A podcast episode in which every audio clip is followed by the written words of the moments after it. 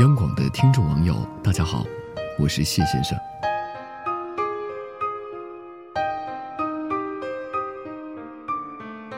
看到一个朋友发的朋友圈，我求求某些人不要再装富二代了，天天夜店、香槟、海滩旅行的，你还是先把欠我的钱还上吧。突然想起自己之前也借了好几笔钱给别人，账目零碎本来就不大记得。加上自己脸皮薄，对方拖着拖着，就变成了一笔烂账。后来我才相信那句话：如果你想失去一个朋友，那就借给他钱。一开始的时候，对方热情十足，好像多年没见，分外想念。但是聊着聊着，就突然说到需要帮忙，然后就是走流程的开口借钱了。拿到款之后欢天喜地，然后直接消失很久。等你主动联系他的时候，明明是你借给他的，却要满脸窘迫，甚至低声下气的求款。明明是他向你借的，他却振振有词，高高在上。这真是太讽刺了。之前有一次，有个朋友说是救急，手头有点紧，我当时就借了。结果对方久久未还，中途我有找他聊天，想告诉他约好的时间到了，可他却总是先发制人，故意岔开话题。很久之后，我厚着脸提了一下这个事，结果对方说：“再缓个两天成吗？我真不是这种人，你不要看不起我。”好，不是这种人的他，第二天就把我拉黑了。据说后来他还在其他人前面说我小气，说我这人掉钱眼里了。我为此心里很不是滋味。其实我并不是很缺那笔钱，只是被对方破坏规则的态度伤到了心。在大学时候，我有个朋友，为人仗义大方，身边人找他帮忙，他从来都是尽力为之。后来有人以车祸住院的理由向他借了好几千。说好的过两天就还，然后就开始长时间赖账了。那段时间，我这个朋友过得是真的特别苦，借出去的是自己辛苦省下来的生活费，他也没好意思跟大人提，每天只好躲在宿舍里吃泡面度日。而那个借他钱的人呢，依然潇洒招摇，吃火锅、看电影，朋友圈里纸醉金迷。所以那句话是真的。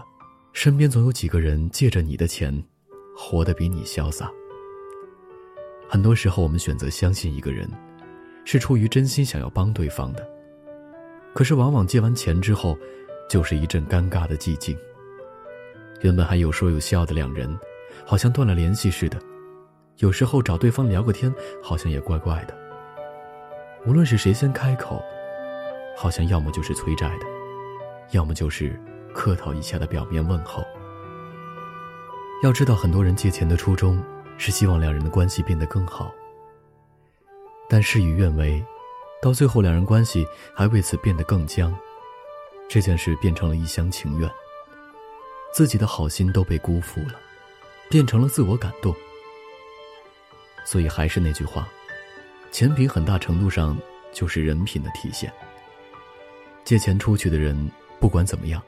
他们都做到了他们最大的宽宏与善意，而借钱不还的那些人，他们终将因小失大，为了一时的蝇头小利，消耗光自己的信用和感情，不光在朋友眼里的形象变得很差，而且会失掉很多潜在的机会。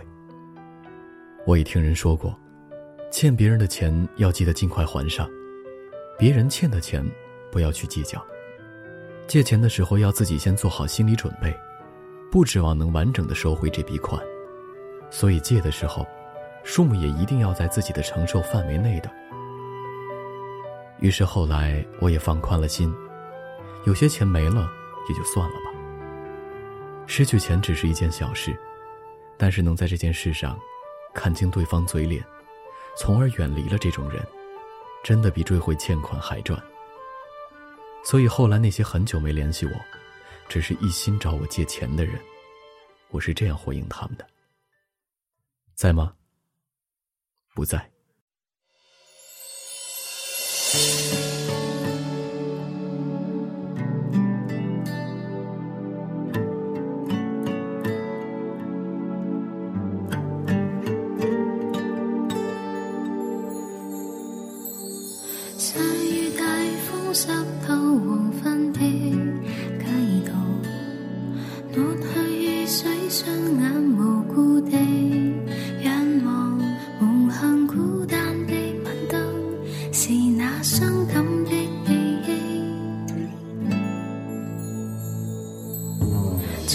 泛起心里无数的思念以往片刻欢笑仍挂在脸上愿你此刻可会知是我衷心的说声